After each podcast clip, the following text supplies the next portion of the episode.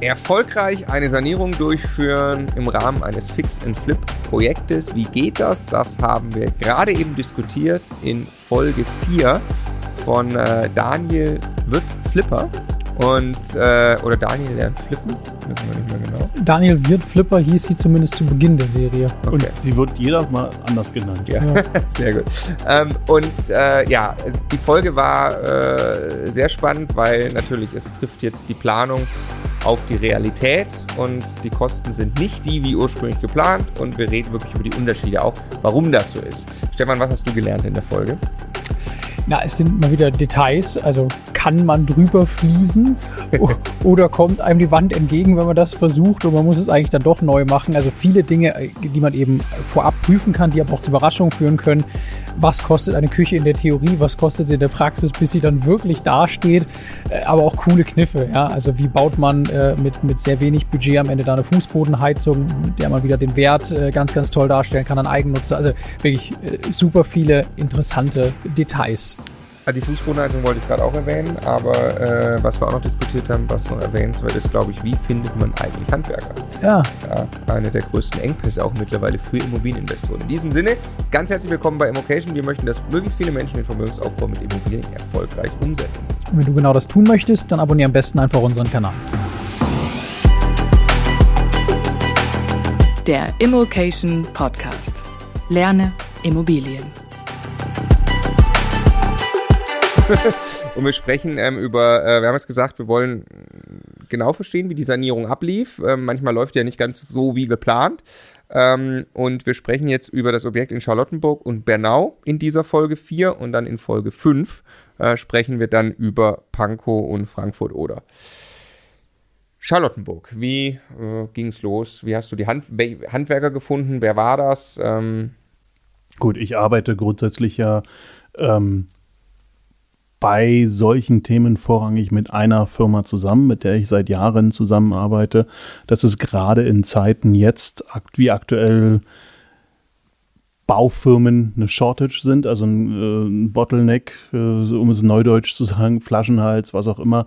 Äh, du kommst recht schwer an Baufirmen ran, weil die sehr voll sind, sehr zu sind. Ähm, ich arbeite immer mit einer und derselben zusammen. Mein meine Intention ist immer, denen zu helfen, dann helfen sie mir. Ich bin fair zu denen, sie sind fair zu mir. Und wenn das alles immer auf äh, schöne Gleichmäßigkeit kommt, dann haben wir eine langfristige, schöne Zusammenarbeit. Und so mache ich das mit der Baufirma.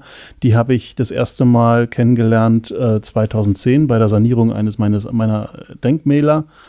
Ähm, das war das dritte Haus, was ich gekauft habe und äh, dort haben die das erste Mal das Denkmal von außen saniert, was traumhaft schön wurde und äh, ich von der Qualität und von der Bereitschaft ähm, begeistert war. Und über die Jahre dazu haben wir äh, uns so weit zusammengearbeitet, dass sie mittlerweile äh, Häuser auch gekauft haben und selber ähm, sanieren und selber Vermieter sind was sie auch auf ein anderes Level gebracht hat für sich selbst. Da sind sie mir sehr dankbar ähm, und sie verstehen mich jetzt auch besser, weil sie genau selber in die Situation kommen, was zu entscheiden, was ist jetzt gut und was ist günstig, was muss da rein. Das hilft mir dann im Endeffekt auch wieder. Die haben jedenfalls ähm, den Auftrag bekommen, diese Wohnung äh, zu sanieren. Hat für mich den Vorteil gehabt, damals habe ich noch zusammen noch gearbeitet, hauptberuflich, dass ich wenig Aufwand habe, das zu kontrollieren und äh, zu koordinieren ähm, und viel mit Vertrauen. beim ersten Beispiel jetzt ja gleich wieder im Jahr 2014. Ich habe mhm. ähm, äh, noch, noch ein generell, äh, eine Frage, einen generellen Punkt, das, was du gerade gesagt hast, ist, äh, muss man sich, glaube ich, klar machen. Im Moment ist es ja sehr schwierig, Handwerker zu finden, äh, zu guten Preisen zu finden. Was du gerade beschrieben hast, ist ja eine über Jahre gewachsene Zusammenarbeit. Selbst da wollte ich gerade die Rückfrage stellen, aber sagt er nicht irgendwann, hey, ich kann, ich kann einfach super Preise durchsetzen, ich kann es mir aussuchen gerade und du verlierst den irgendwie, aber wenn du dann auch noch sagst, der ist selber oder die ganze Firma ist selber eben Investor geworden, auch mit deiner Hilfe, dann ist natürlich logisch, ähm, wie sehr das aneinander bindet so. Ne? Genau. Was wäre denn ein Tipp für den Einsteiger, um anzufangen mit Handwerkern? so wie ich es jetzt mittlerweile äh, gerade auch wieder in Cottbus gemacht habe oder in Güstrow Tour, ich hole mir von Leuten Empfehlungen ab. Treffe mich mit den empfohlenen Personen und höre auf mein Bauchgefühl. Einfach sind das ehrliche, vernünftige Menschen, dann ist es eine Basis, wo wir uns mal probieren. Und für mich ist es tatsächlich ähm, grundsätzlich immer die Thematik, habe ich dort einen vernünftigen, ehrlichen Menschen vor mir? Ich thematisiere das immer gerne. Also aus meiner Sicht bekommen Handwerker gern die Halskrankheit. Sie bekommen den Hals nicht voll genug. Und Beispiel, ich hatte einen Sanitärmeister, der für mich wirklich die ersten fünf Jahre immer gearbeitet hat. Ähm, bis meine Frau schon sagte an der, der einen oder anderen Stelle, Mensch, das ist jetzt aber schon, wird jetzt aber recht viel, was dort immer kommt. Und irgendwie sind ständig diese Heizungen kaputt und diese und so weiter und so fort. Und dann haben wir tatsächlich an einer Stelle mal einen, eine ja, Falle gestellt, was auch immer. Ähm, wir haben ein Teil rausgenommen aus der Heizung und er hat quasi haben gesagt, die Heizung ist kaputt, reparier mal. Äh, und er hat dann quasi eine Reparatur für 1500 Euro durchgeführt, wobei er hätte ohne Probleme sehen können, dass das eine 100 Euro Nummer ja, wird. Mhm. So, und da ist der Punkt für mich gekommen, wo ich sage an der Stelle, äh, ich biete viel, viel Freiheit, viel, äh, ich zahle sofort, äh, viel Vertrauensvorschuss, aber ich möchte halt nicht verarscht werden. Und das ist so meine Grundlage. Deshalb entscheide ich aus dem Bauch heraus, wer gut zu mir passt, mit wem ich gut zusammenarbeite. Triffst sie vorher die Leute, mit denen du dann. Genau, also ich arbeite auf Empfehlung. Ich habe das jetzt zum Beispiel gehabt in Güstrow. Da war ähm, aus der Masterclass heraus. Äh, ich habe erzählt, dass ich in Güstrow bin, ähm, dass ich äh, dort jetzt gerade einen Fliesenleger suche und äh, Eider Daus hat mir einer gesagt, ich kenne da jemanden, der jemanden kennt und bin sehr dankbar. Dieser Fliesenleger ist fantastisch. Großartig. Ja, auch wieder menschlich, wertvoll, vernünftig und macht seine Arbeit super. So gefällt mir das. Ich finde das äh, also total gut, wenn man sich vernetzt, auch unter Investoren, dass man so Sachen weitergeben kann und finde es dann auch wichtig, der, der Jochen hat da so äh, für sich so ganz tolle Regeln definiert. Ist auch ganz wichtig, dann fair dabei zu sein. Also eben jetzt nicht jemand seine Handwerkerkontakte sinngemäß wegzuschnappen oder so, ne, ähm, sondern da, dabei natürlich zu schauen, dass, dass man irgendwie äh, fair miteinander umgeht, weil auch da, wenn man reingibt in sein Netzwerk, kriegt man wieder was raus. Hundertprozentig so. Ja. Okay, Charlottenburg, wie ging's los? Es ging dann so los, dass. Äh, Rechtzeitig äh, ging es los? Also, das ist eines der Themen, die ich, äh, die sich bei mir so durchzieht, als ich auch die Sachen jetzt vorbereitet habe. Ich habe mir immer vorgenommen, in einem halb, innerhalb von einem halben Jahr kaufen und wieder verkaufen. Dann kann ich quasi mit einem und demselben Geld zweimal pro Jahr einen Flip machen. Und das war so mal die grobe Idee. Und dadurch, dass ich damals halt noch arbeiten war, noch ein laufenden Bestand bei und holt hatte, äh, habe ich jetzt festgestellt, dass ich also nicht ganz immer sofort angefangen habe. Und äh, dann hat, also hier ging jetzt locker drei Wochen auch mal ins Land, bis alles richtig gestartet hat.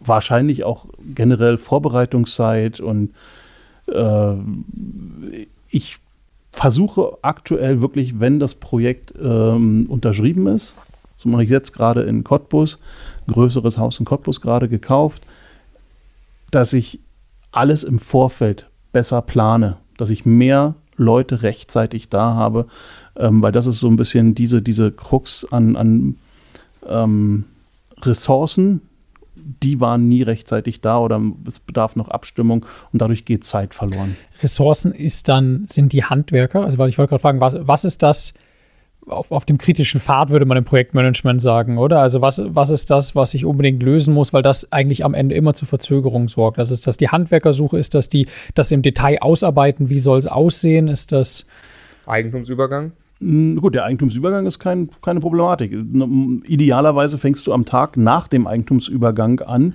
ähm, mit den Bauarbeiten. Ja, aber der kann ja auch springen. Der, also kann ja plötzlich ja. sein, äh, der, der verzögert sich. Muss ja, nicht mal mehr Eigentum sein, ne? also nach Kaufpreiszahlung eigentlich. Oder, oder ja. Nee, nach Kaufpreiszahlung ist dann, also. Besitzübergang. So, Besitzübergang. Also das ist alles nicht so schwierig. Das, das läuft meistens also relativ entspannt. Es war jetzt bei dem Objekt, gab es dann am Ende auch nochmal eine kleine Thematik mit dem Stellplatz, aber ähm, grundsätzlich das läuft. Schwierig ist in meinen Augen ähm, tatsächlich Sanitär, Elektro äh, und das normale ausführende Handwerk zur Hand zu haben, plus behördliche Genehmigung, nenne ich es mal. Mhm. Also das ist bei der Wohnung jetzt relativ wenig, wenn du nur die Wohnung in Summe sanierst. Wenn du ein komplettes Haus hast, um, wie, ich, wie ich jetzt zum Beispiel aktuell, muss ich im Vorfeld ähm, Baugenehmigung äh, klären, äh, denkmalrechtliche Genehmigung, Umwidmungen von Gewerbe zu Wohnungen, solche Sachen. Und das braucht tatsächlich viel Zeit. Und mh, ich selbst muss mir auch auf die Finger klopfen, das ein oder andere Mal, weil ich es auch mit Sicherheit äh, ein Stück weit veranlasse, dass es, dass das Verzug reinkommt, weil ich auf zu vielen Hochzeiten gleichzeitig tanze und zu viele Projekte gleichzeitig betreue, dass auch nicht der volle Fokus immer auf ein und das Projekt äh, ist. Ja, dazu gehört auch, dass ich rechtzeitig mit den Bauunternehmen spreche, dass die zu dem Zeitpunkt frei sind. Hm. Mhm. Ja, und nicht, dass ich dann sage, so, wir können jetzt loslegen und die sagen, super, haben gerade noch die Baustelle, die müssen wir noch zwei Wochen fertig machen. Das sind so diese Themen, rechtzeitig alles im Vorfeld immer planen. Okay, dann lass uns mal konkret äh, Charlottenburg, also du hattest gesagt, du machst die Terrasse oben, du machst Bad, Küche, du gibst in Summe 20.000 Euro aus. Ja. So, also, wie lief das Ganze? Im Endeffekt lief es so, dass als erstes eine Firma kam, die komplett mal alles, was oben noch war, inklusive Bad, inklusive Küche, inklusive Wände, inklusive Fußboden rausgerissen hat. Hm? Nicht deine Baufirma, sondern, oder doch? Naja, nicht nee. als Unterauftrag zu meiner Baufirma. Mhm. Mhm. Ähm, die haben dort Entrümpler. Entrümpler, was auch immer geholt, Container unten hingestellt und dann ähm, Heidi die Hof, viel Spaß, äh, zwei Tage Attacke. Mhm. Gut, also einmal alles auf Null. Einmal das hat funktioniert, da war keine Überraschung komplett. oder? Nein, keine okay. Überraschung. Okay. Und dann? So Was dann kostet da so eine Wohnung leer zu machen? 700 hm? in dem Dreh. Okay. Ja. Hm? So. Geht echt so, ne? Wenn man sich das ist. Ja. Hm? Okay. So. Dann äh, ging es los mit äh, ja, wir haben dann angezeichnet, wo das neue Bad hinkommt, weil wir hatten auch die, die Grundrisse so leicht äh, verschoben. Das Bad war noch an derselben Stelle, weil die Rohre da bleiben sollten. Mhm. Aber die, der Eingang war diesmal von der anderen Seite. Die Idee war, weil es ein Bad im Raum war, ohne Fenster, dass quasi äh, ich zum Fenster hin eine äh, Glastür mache, schräg, dass Licht reinkommt, Tageslicht. Mhm. Die Tür aber mit ähm, mit, mit äh, hier so einer äh, Folie mhm. äh, dicht, blickdicht gemacht. So Milchglasfolie. Milchglasfolie, genau. Mhm. Ich okay. gerade das Wort Nebelfolie im Kopf, aber mhm. Milchglas ist viel schöner, das Wort, das passt auch. Okay, okay. Beschreib mal weiter Bad noch. Wie, wie sah das im fertigen Zustand dann aus irgendwann? Also, äh, erstmal war das Thema, wir haben dann leer gemacht und noch ein großes Problem, wir haben eine Nachtspeicherheizung drin gehabt. Hm. So, jetzt hat das gesamte Haus aus den 70ern typisch Nachtspeicherheizung. Was machst du? Ich habe hin und her überlegt, ich kann ja jetzt nicht bei mir, habe auch keinen, keinen Gasanschluss, keine, also nicht wirklich hilfreich alles. Eine neue Nachtspeicherheizung willst du jetzt auch nicht einbauen, die alte ist auch nicht hilfreich. Da war erstmal eine große Überlegung im Vorfeld, was mache ich? Und habe mich in, dazu entschieden, eine Fußbodenheizung einzubauen, und zwar auf Elektrobasis. Mhm. Weil Nachtspeicher hatte ich ja schon den Strom und ich mache dann einfach eine Fußbodenerwärmung und dazu gibt es dann Fliesenboden. Und der Fliesenboden gibt ja diese Wärme besonders gut und schnell ab, sodass es schon recht effizient war. Und in dem Zuge hast du diese Nachtspeicheröfen dann entfernt? Oder? Ich hatte nur einen. Und den hast du rausgenommen? Den habe ich Die ja optisch auch immer nicht so ganz schön aussehen. Die sehen optisch nicht gut aus, sind äh, ähm, wirtschaftlich absolut grauenvoll. Mhm. Nur, wir reden jetzt nur über das Bad. Nee, wir reden über, über, die gesamte Wohnung. Wir reden über 27 Ach so, stimmt, okay. Und du hast aber dann die Wohnung komplett gefliest? Den Fußboden. Ja, ja, klar. Ja, ja, komplett. Ah, okay. Fu ähm, normale, hier diese Heizmatten ja. äh, auf Elektrobasis, überall drunter. Und dann ähm, mhm. habe ich so eine Art Holzfliese. Sie sieht aus wie Holz, ist aber Fliese. Mhm. Relativ schön. Ähm, mhm. Und ähm, wie viel teurer im Vergleich auf einen Quadratmeter zu einem Laminat oder so? Na gut, das Verlegen, äh, also wird schon Laminat mit Verlegen kostet vielleicht, äh, gut, Laminat hätte ich sowieso nicht genommen, weil es ja, Ja, eine okay. Eigentumswohnung Ja. ist. Äh, und ich wollte halt hochwertig, das war, keine Ahnung, kann ich jetzt nicht sagen, irgendwie 20, 30 Euro pro Quadratmeter sind sicherlich mehr. Mhm. Plus halt die, ähm, die Matten, die Heizmatten, Ja. die aber unter Holz auch nicht wirklich sehr effizient sind. Deshalb Fliesen. Deshalb Fliesen. Aber also normalerweise Fußbodenheizung ist ja dann mit, mit Rohren und Wasser und so. Jetzt hier hast du diese Elektriker, die, die können doch auch dann irgendwann Ermüdungserscheinungen haben, brechen, kaputt gehen und dann hängen die unter Fliesen. Oder, oder hält das jetzt, hält das jetzt 20, 30 Jahre? Also so meine Erf also Erfahrung habe ich jetzt selber auch noch nicht mit den Dingern so viel, aber ich hatte vorher ein bisschen gelesen, die Dinger halten schon ein paar Jahre. Okay. So, und jetzt sagen wir, wenn die 20 Jahre halten, nach 20 Jahren tauschst du sowieso immer alle Fliesen aus. Also ich habe letztens mal eine Diskussion geführt, auch mit Bädern. Ja, jetzt, äh, wir reden jetzt aktuell über Bäder aus den späten 90ern, die werden, wenn jetzt jemand rausgeht, meistens alle mal ausgetauscht äh, von den Fliesen, weil alle nach alle 20, 25 Jahre werden Fliesen auch ausgetauscht und das machst du dann da halt auch mal. Okay. Ist jetzt nicht so wild und dann kannst du eine neue Matte drunter packen. Okay. Hm. Aber ich habe grundsätzlich keinerlei Schwierigkeiten äh, gehabt. Ich habe sogar in meiner ersten, allerersten Wohnung 2001 auch solch eine äh, ähm, ähm, Fußbodenerwärmung reingepackt. Die hat auch noch, als ich die Wohnung 2016, 17 verkauft habe, wunderbar funktioniert. Und du hast es einmal gemacht, um den Nachtspeicherofen, den hässlichen wegzukriegen und ineffizienten und weil es für Eigentümer, weil es sich gut anhört, einfach Fußbodenheizung zu haben. Es fühlt sich auch gut an. Du musst ja Vom irgendwie Raumklima. äh, Wärme reinbekommen. Es Ah, ist ja. Stein, speichert schon mal Wärme, gibt auch die Wärme schnell ab und damit hast Ja, du eine schöne. Strahlungswärme. Äh, und ähm, du musst immer unterscheiden zwischen Strahlungswärme und Konvektionswärme. Konvektionswärme durch diese alten Konvektionsheizkörper. Äh, ähm, oder, also durch die moderneren, das sind ja die neueren, die alten sind ja auch noch, diese Gusseisern sind ja auch Strahlungsheizkörper. Hast du eine viel schönere Wärme, weil du äh, strahlst ähm, Objekte an Mhm, mhm. und die Mhm. geben dann wieder äh, Wärme mit ab. Und das Fall funktioniert die, beim, beim Fliesenboden Ja, ähnlich und hast damit eine sehr angenehme Wärme, hast sehr komfortabel Fußbodenerwärmung, äh, auch sollte ja eine, eine komfortable Wohnung sein, eine hochwertige Wohnung. ja. Okay, dann Küche. Wie lief da? Wie lief's da? Ja gut, äh, Küche habe ich dann äh, zu Ikea gegriffen und habe festgestellt, Ikea-Küche hat einen riesen Vorteil. Du kriegst sie sofort, Mhm. brauchst nicht lange, musst nur ähm, äh, zum Baumarkt, also zum Ikea-Markt und äh, abholen. Hat einen riesen Nachteil, Aufbaukosten. Und da war ich tatsächlich ein Stück weit geschockt. Wir haben, die Küche hat irgendwie 1500 Euro gekostet, plus nochmal 1500 Euro für den Aufbau. Mhm. Hm. Ähm, hat halt meine Baufirma gemacht äh, mit ihrem Stundenlohn und äh, war ultra effizient. Mhm. Mhm. Mhm. Kostenpunkt? äh, Hat dann 1500? dreieinhalb plus halt, äh, 3000 plus. Äh, ich habe dann noch Geräte gekauft äh, wie Ofen, also hier so ein Herd, ähm, habe ich einen, natürlich einen äh, Induktionsbackherd genommen, äh, Backofenherd.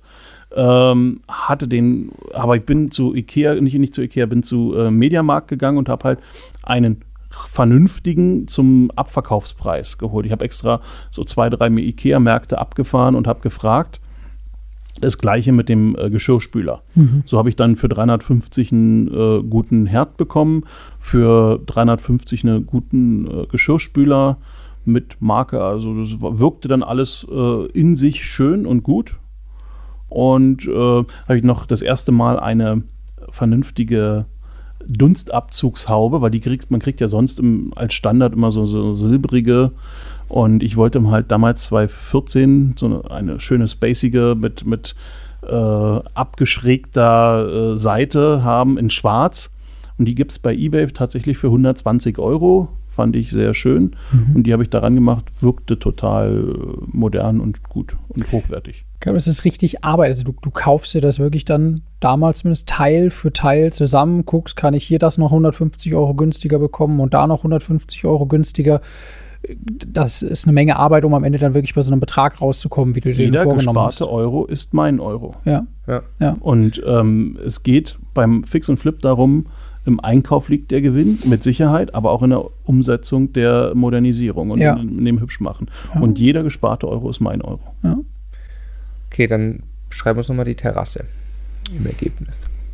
Die Terrasse, mein tragendes Element der Wohnung. Ich habe ähm, ein, zwei Jahre im Vorfeld mal ein Bild gesehen einer Dachterrasse, wo ich sagte, wow, das gefällt mir. Mhm. Das, ähm, wenn ich mal eine Dachterrasse habe, so sollte die sein. Hast du, glaube ich, in Folge 1, ne? Da hat man das mal gezeigt. Ja. Da hatten wir das Ja. mal. Und dieses Bild war für mich so, das, äh, wo ich sage, das möchte ich jetzt mal umsetzen, weil die Terrasse wirklich auch ziemlich identisch von den, von den Abmaßen war. Ähm, ich hatte nur nicht die Möglichkeit, weil wir haben äh, auf dem Bild gesehen, wirklich großflächige Meter 20 mal 80 Zentimeter äh, Steinfußboden. Die, die Dinger, die Platten kosten ein Vermögen. Also eine davon, und da waren glaube ich sechs oder sieben, ähm, war nicht machbar für mich, das so umzusetzen. Aber ich habe ähm, mich entschieden, ich mache äh, in der Mitte äh, aus Holz eine schöne, ähm, schöne Fläche und dann drumherum die weißen Marmorsteine, die aus Italien. Mhm. Selbstverständlich. okay. Wo bist du am Ende zeitlich und wo bist du am Ende preislich rausgekommen? Also äh, zeitlich, wir sind ungefähr locker vier, sechs Wochen hinten raus gewesen. Mein Ziel war tatsächlich Ende August anzufangen mit, äh, der, mit der Vermarktung. Warum? Weil ich die Terrasse so wichtig fand. Mhm. Ähm, ich wollte halt, bei der, dass die Terrasse wirkt, dass man äh, sich die Wohnung anschaut und am Ende auf der Terrasse steht und sich einigt. Und äh, gerade bei schönem Wetter wirkt das total gut. Gestartet sind wir irgendwann Anfang Oktober. Und dann war es Mit der Vermarktung. Mit der Vermarktung. Das heißt, zu dem Zeitpunkt hast du, wie lange hat der Umbau jetzt gedauert? Der Umbau hat äh, gestartet im Juni, Mitte Juni, also Juni, Juli, August, drei Monate, zwei, äh, knapp drei Monate. Juni, Mhm. Juli, August? Okay. Ach so, September, auch noch. September, September, vier, ne? Sept ja, ja, das war nicht wenig Ja, alles. vier Also, Monate. Dann hat die Baufirma auch nicht hundertprozentig. Ich habe dann, also die haben natürlich dann auch noch andere Baustellen. Dann war mal nur ein Mann da, mal zwei Mann. Äh, dann war mal eine Woche irgendwas anderes. Äh, ja, also wenn du nicht voll und ganz zu 100 Prozent immer da, das alles begleitest. Ich hatte ja dann auch gearbeitet, habe dann auch aus dem Kopf heraus gesagt, okay, der kümmert sich drum, habe dann nur alle zwei Wochen mal angefragt, wie läuft's, also auch mal hingefahren. Und du merkst dann, hm, da ist irgendwie Dann- drei Tage nach dem letzten Telefonat ist das eingeschlafen und jetzt zehn Tage nichts passiert. So, ne? und dann merkst du das und dann musst du wieder dich reinknien und dann musst du wieder tun, dann musst du es wieder anfahren und so weiter und so fort. Das übliche Spiel. Ja? Ich sag mal, von, aus der ganz großen Blickrichtung ist ja immer noch in Ordnung. Dreieinhalb Monate. Mhm. Ja, also im Gesamtkontext war ja eine komplette Wohnung neu zu machen. Wir haben sie ja runtergestrippt auf, auf, auf komplett leer und dann komplett neu. Dann am Ende, ganz am Ende fehlte zum Beispiel noch äh, die, die Duschabtrennungswand. Ja, ich habe dann Fotos gemacht für die Vermarktung ohne Duschabtrennungswand. Mhm. Die kamen dann erst, also äh, da war schon verkauft, kamen die erst an. Ja. Aber dafür war sie günstig. Aber Elektrik hast du nicht gemacht, ne? Ähm, naja, doch, auch. Ähm, es war auch, äh, auch Elektrik. Wir haben auch die Kabel neu gezogen, alles Okay. für, für, für Steckdosen und so weiter. Weil ihr es eh offen hattet alles. Ne? Ihr Weil wir hatten eh alles offen. Okay. Ja, also das war, aber das hat im Endeffekt, meine Baufirma konnte das ja mitmachen, verlegen und dann kam nur noch ein Elektriker, der es einmal abgenommen Ja, hat. na, ist Mhm. klar. Ja, das ist immer der Punkt, äh, genauso beim Sanitär, Rohre verlegen, das wird dann nur einmal am Ende abgenommen. Okay, jetzt haben wir vier Monate. Jetzt kommt die große Preisfrage. Du hattest geplant 20.000 Euro. Mhm. Wie viel waren es? 27. 27. Was war teurer als geplant? Ach, also die Küche hatte ich nicht äh, im Ansatz, also ich hatte glaube ich 1000 Euro für die Küchen. Und dann steht die und ist da. Oder so. geplant und vielleicht 500 Euro für, für den Aufbau, also 1500 Euro. Und äh, dann waren es nachher, äh, also mal gut und gerne 3000. Locker, ne? Ja. Ähm, Also nur für die Küche. Jetzt kam, dann kam noch das Thema äh, Möbel, also hier äh, Geräte dazu. ja. Aber ähm, war schon, also Küche war ein Punkt generell. Halt die Zeitverzögerung. Ähm, die Terrasse waren halt auch bestimmt 2000 Euro mehr. Die Fliesen, die dann äh, auf dem Boden waren, das zog sich dann so Stück für Stück immer mal hier 500, da ein Tausender. Ähm, ja. Hm. Okay, wir sind dann sehr gespannt, für wie viel die weggeht. Also du hast dann jetzt ein GIK in Summe von 107 und du hattest mal einen Verkauf geplant von 120. Wir werden es im Laufe der Serie dann auflösen, zu wie viel du wirklich verkauft hast ähm, und ob du den Deal auf der Terrasse machen konntest. Finde ich geil, dass du dir so ein Zielbild, dass du dir überlegst, ich verkaufe dann auf der Terrasse in der Sonne und hier entscheidet er sich für die Wohnung. Und es war nachher so. Ja, es ist krass, wie du es zu Ende denkst. Also wie du es, wie du es dir schon quasi visualisierst und dir vorstellen kannst, warum ein Eigennutzer sich in dem Moment emotional dort entscheidet. Ich starte die Projekte vom Ende. Ja, ja, saugut. Ich habe immer das Bild, genauso war das bei dem Haus in Cottbus, bei dem äh, geflippten Haus. Und äh, auch da war mir klar, es kommt ein Kapitalanleger und das Haus wird fertig sein und der sagt sich genauso. Mhm.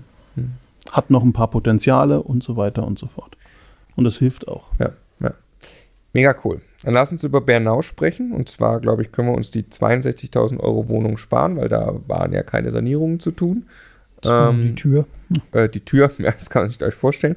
Die Wohnung für 45.000 Euro im Ankauf in Bernau hast du gesagt, du investierst 10.000 Euro. Mhm. Fußbodenbad, Küche habe ich mir hier notiert. Genau, also da Wie ist es dann ab? so gewesen, dass es 2.000 Euro teurer war. Es waren 12.000. Mhm. Ähm, Besonderheit war, ich habe das erste Mal festgestellt, was es, also 90er Jahre Fliesen. Man muss wissen, in den 90er Jahren wurden ja in sehr kurzem Zeitraum sehr viele Wohnungen gebaut. Und die wurden dann auch im Akkord gebaut. Und da war Qualität nicht immer der, der erst, die erste Prämisse. Und ich habe tatsächlich äh, lustigerweise festgestellt, wir haben die ersten Fliesen abgenommen an der Wand äh, und die konnten wir abnehmen, weil dahinter waren äh, zwei, drei Millimeter Luft. Das mhm. ging dann in der Wandmitte teilweise bis zum Zentimeter, weil äh, die Fliesen haben nur noch in sich gehalten, weil sie äh, ineinander äh, den, den, äh, also von, von, von der Fugenmasse gehalten wurden und weil sie so ineinander geschachtelt waren, aber sie waren nicht mehr an der Wand dran. Das gleiche Phänomen hatte ich dann übrigens bei der Wohnung in Pankow. Mhm. Auch nochmal. Das da führte dazu, dass wir an die Wand nicht ranfließen konnten, sondern dass wir die gesamte hätte, Wand. Ich wäre euch entgegengekommen. Ja, entgegengekommen. Ähm, ursprünglich war mal gedacht, die günstigere Variante, dass wir an die Wand ranfließen. Ja. Jetzt mussten wir die Wand abnehmen, alle Fliesen ab, die alten und neue ran. So, wo man dann erst wieder einen sauberen Grund braucht und genau. das war es einfach viel mehr genau. Aufwand damit. Genau. Was kostet dann? Ja, 2000 zwei Euro. Aufpreis. Das, das alleine 2000 genau. Euro extra. Dann ist, sind halt zwei, drei Leute beschäftigt, durchaus zwei, drei Tage das ganze äh, Alte abzu, ja hochreißen. Dann hast du ja noch den Fliesenkleber, der kommt ja immer in, hat ja so, so wenn du wie so ein Kamm, dass er da so einzelne mhm. Rillen hat, die musst du abschleifen. Dafür gibt es dann so eine Schleifmaschine und das ist schon an, anstrengender Aufwand. Richtig Arbeit, also einfach mhm. auch zeitintensiv dann. Ne? Genau. Wie oft kann man denn eigentlich drüber fließen? Irgendwann wird das Bad halt klein, oder? also ich sag mal, nach zwei Schichten sieht es schon sehr komisch aus, äh, was da so drauf ist. Äh, ja. Ich habe das, also es sei denn, du fließt äh, ähm, Wand hoch ja, dann ja. ist es völlig egal. Dann wird es halt immer nur kleiner, aber ja, äh, also sieht man nicht. Ach so, weil man die Kante von oben sieht. Wenn du aber äh, okay, Du siehst die vierte Schicht fließen. ja, ich habe das. Ach, guck, mal, guck mal, grün ist doch mittlerweile wieder modern. Vielleicht machen wir zwei ab. ich habe das gesehen jetzt gerade bei der Wohnung, in, äh, bei einer Wohnung, die äh, ich neu bekommen habe äh, von einer Dame, die ausgezogen ist in Frankfurt-Oder. Hm. Da ist die zweite Schicht schon drauf. Ich kann jetzt nicht noch eine dritte drauf schließen. Muss jetzt also hoffen, dass ich, ich, ich will nur den Fußboden neu machen. Ist auch, auch, übrigens, also wenn die Fliesen an der Wand noch halbwegs funktionieren, versuche ich immer mit dem Fußboden einen schönen Kontrast hinzubekommen. Dass ah, das ja. in sich wieder irgendwie dann Dass es dann wieder ein bisschen moderner, ein bisschen schöner ist. Und das versuche ich jetzt zum Beispiel ähm, in Frankfurt oder auch wieder eine billige, einfache Lösung, dass nur der Fußboden neu gemacht wird und vielleicht kann man auch nur auf dem Fußboden neu drauf fließen. Ja. So. Aber hier war es halt das Thema Bad komplett nagelneu. Hm, hat Spaß gemacht. Äh, ja, Aber sonst war, war es so wie, wie, wie geplant. Fußboden, wenn du was für ein Fußboden, ein Laminat. Nein, Parkett. Parkett. Äh, Eigentumswohnung War für wieder, mich immer weil ja Parkett. leer, also Eigentumswohnung heißt Verkauf an Eigennutzer, ne? Ja. Und das war eine leerstehende und da versuchst du immer eher ein bisschen luxuriöser, weil da dann diese emotionale Wertschätzung, hey, Genau. das hat er aber echt ordentlich gemacht, ist okay, dass Genau, das und X es mehr wirkt halt einfach schöner, wenn du sagst, du hast Parkett drauf, was man nochmal abschleifen kann. Ob das dann tatsächlich so ist, der wird das sowieso nie abschleifen. Na, aber das trotzdem, ne? Das Aber ist, es, das es ist wirkt beim, echt als, als Holzparkett. Verkaufsargument ist es immer ein bisschen schöner. Ja. Küche, Ikea. Nee, Küche war ja drin. Die so. musste, also äh, war eine weiße Küche drin. Ja. Die musste ein bisschen geputzt werden und an der einen oder anderen Stelle ein bisschen repariert werden. Da habe ich dann, hat die Baufirma da auch schnell so einen, so einen, so einen äh, kleinen, also so einen, einen Allround-Handwerker, der so ein bisschen tischlermäßig begabt ist, äh, hat dann die Küche da so ein bisschen wieder hin und hin, also so hingezimmert, dass sie ordentlich war. Dann äh, wurde geputzt. Und ähm, dann war das alles wieder, dann war die Küche erstmal und ge gemalert natürlich und dann Mhm. war die Küche aber schön. Okay, wie lange hat das gedauert ungefähr? Das war gar nicht lang. Also das hat wirklich, das, äh, das Lustige war ja, ich habe ja diese Wohnung nach der ersten gekauft und habe sie weit vor der ersten wieder verkauft. Also das ging alles relativ zügig. Also Ähm, schätz mal, keine Ahnung, hat das zwei Monate es hat gedauert? auch zweieinhalb, drei Monate hat es gedauert. Mit allem. Also du hast drei Monate gebraucht, 12.000 Euro ausgegeben für vor allem ein neues Bad, weil die Fliesen tatsächlich runter mussten. Ähm, ansonsten äh, soweit alles frisch gemacht und hast dann also statt quasi 63.000 Euro 65.000 Euro GIK gehabt und hattest mal ursprünglich geplant für 90.000 zu verkaufen. Wir sind sehr gespannt, für wie viel sie nachher wirklich verkauft wird. Ähm, das war Folge 4. Und Vier? Folge 4? Ja. Wir freuen uns auf Folge 5. Logischerweise sprechen wir dann über die Sanierung in Pankow und die Sanierung in Frankfurt oder.